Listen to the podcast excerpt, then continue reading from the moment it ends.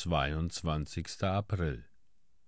Ich bin der Herr, der Gott deines Vaters Abraham und der Gott Isaaks. Das Land, darauf du liegst, will ich dir und deinem Samen geben. 1. Mose Kapitel 28, Vers 13.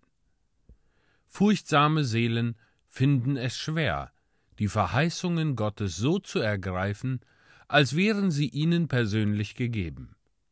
Sie fürchten, es sei Vermessenheit, sich solch wertvolle Dinge anzueignen.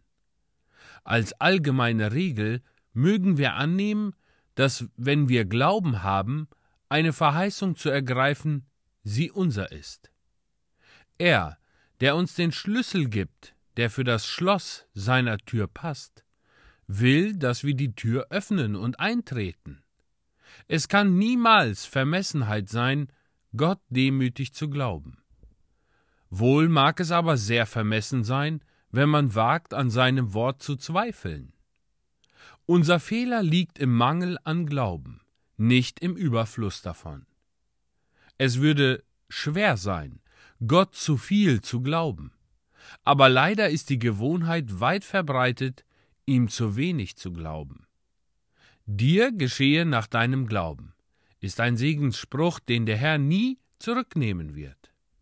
Alles ist möglich dem, der glaubt. Es steht geschrieben, sie konnten nicht eingehen wegen ihres Unglaubens.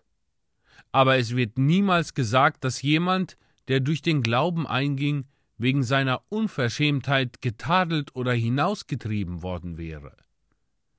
Wie oft habe ich die Verheißung wahr gefunden, wenn ich sie als Wahrheit angenommen und daraufhin gehandelt habe. Ich habe mich darauf hingestreckt, wie auf ein Lager und mich den Händen des Herrn überlassen, und eine süße Ruhe hat meine Seele erfüllt. Zuversicht auf Gott verwirklicht ihre eigenen Wünsche. Die Verheißung, die unser Herr denen gibt, die im Gebet Gaben suchen, lautet so Glaubet, dass ihr es empfangen werdet, so wird es euch werden. Das klingt seltsam, aber es ist wahr. Es ist der Logik des Glaubens gemäß. Sprich mit wirklichem Glauben. Diese Verheißung gehört mir, und sofort ist sie dein. Durch den Glauben empfangen wir die Verheißungen, nicht durch Sehen oder durch Verstehen.